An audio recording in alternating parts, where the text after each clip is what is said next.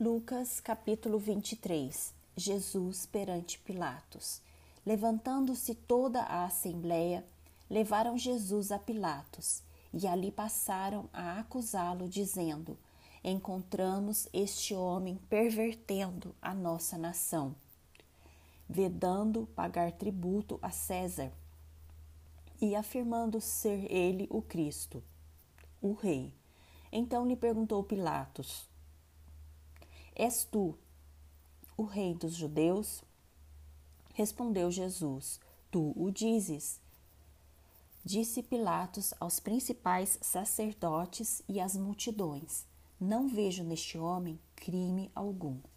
Insistiam, porém, cada vez mais, dizendo: Ele alvoroça o povo, ensinando por toda a Judéia, desde a Galiléia, onde começou, até aqui. Tendo Pilatos ouvido isto, perguntou se aquele homem era galileu. Ao saber que era da jurisdição de Herodes, estando este naqueles dias em Jerusalém, lhe remeteu. Jesus perante Herodes. Herodes, vendo a Jesus, sobremaneira se alegrou, pois havia muito queria vê-lo, por ter ouvido falar a seu respeito. Esperava também vê-lo fazer algum sinal e de muitos modos o interrogava. Jesus, porém, nada lhe respondia. Os principais sacerdotes e os escribas ali presentes o acusavam com grande veemência. Mas Herodes, juntamente com os da sua guarda, tratou-o com desprezo e, escarnecendo dele, fê-lo vestir-se de um manto aparatoso e o devolveu a Pilatos. Naquele mesmo dia, Herodes e Pilatos se reconciliaram, pois antes viviam inimizados um com o outro. Jesus outra vez perante Pilatos. Então, reunindo Pilatos os principais sacerdotes, as autoridades e o povo, disse-lhes: Apresentaste-me este homem como agitador do povo. Mas, tendo interrogado na vossa presença, nada verifiquei contra ele, dos crimes de que o acusais. Nem tampouco Herodes, pois nulo tornou a enviar. É, pois, claro que nada contra ele se verificou digno de morte. Portanto, após castigá-lo, soltá-lo-ei.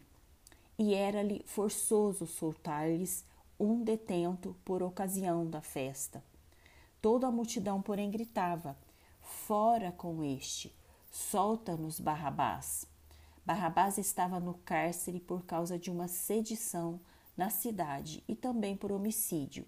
Desejando Pilatos soltar a Jesus, insistiu ainda. Eles, porém, não gritavam: crucifique-o, crucifica-o. Então, pela terceira vez, lhes perguntou: Que mal fez este? De fato, nada achei contra ele para condená-lo à morte. Portanto, depois de o castigar, soltá-lo-ei. Mas eles instavam com grandes gritos, pedindo que fosse crucificado, e o seu clamor prevaleceu. Então Pilatos decidiu atender-lhes o pedido. Soltou aquele que estava encarcerado por causa da sedição e do homicídio a quem eles pediam, e quanto a Jesus, entregou à vontade deles. Simão leva a cruz de Jesus, e como o conduzissem, constrangendo um sireneu chamado Simão, que vinha de campo, puseram-lhe a cruz sobre os ombros, para que a levasse após Jesus. Jesus rumo ao Calvário. Seguiam numerosa multidão de povo e também mulheres que batiam no peito e o lamentavam.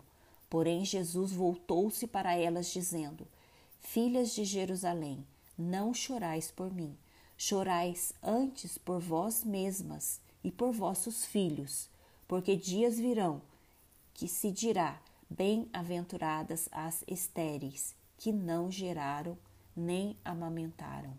Nesses dias dirão aos montes: Cai sobre nós, e aos outeiros, cubre-nos, porque se em lenho verde fazem isto, que será no lenho seco?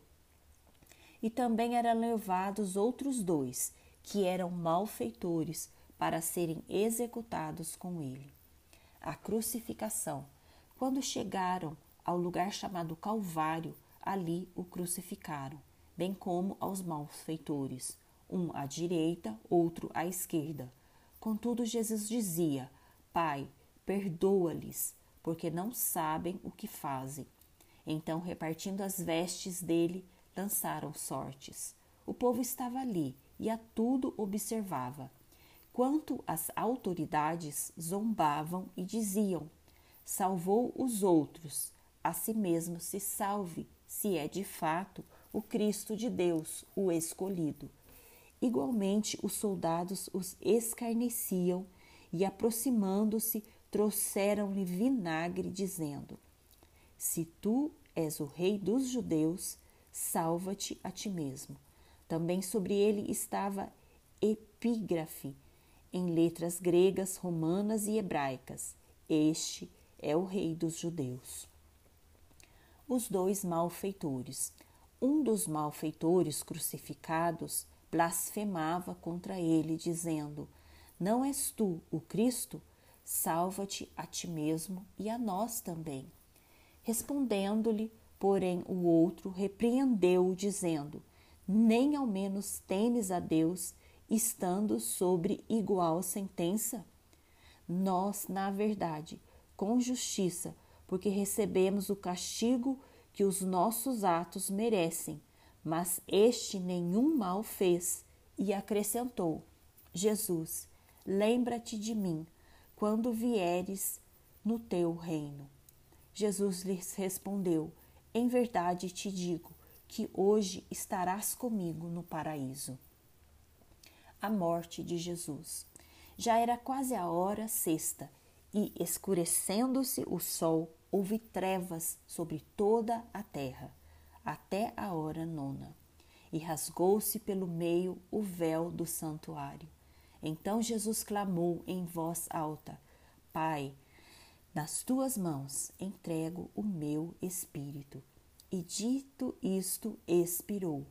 Vendo o centurião o que tinha acontecido, deu glória a Deus, dizendo: Verdadeiramente, este homem era justo e todas as multidões reunidas para este espetáculo, vendo o que havia acontecido, retiraram-se a lamentar, batendo nos peitos. Entretanto, todos os conhecidos de Jesus e as mulheres que o tinham seguido desde a Galiléia permaneceram a contemplar de longe estas coisas. O sepultamento de Jesus.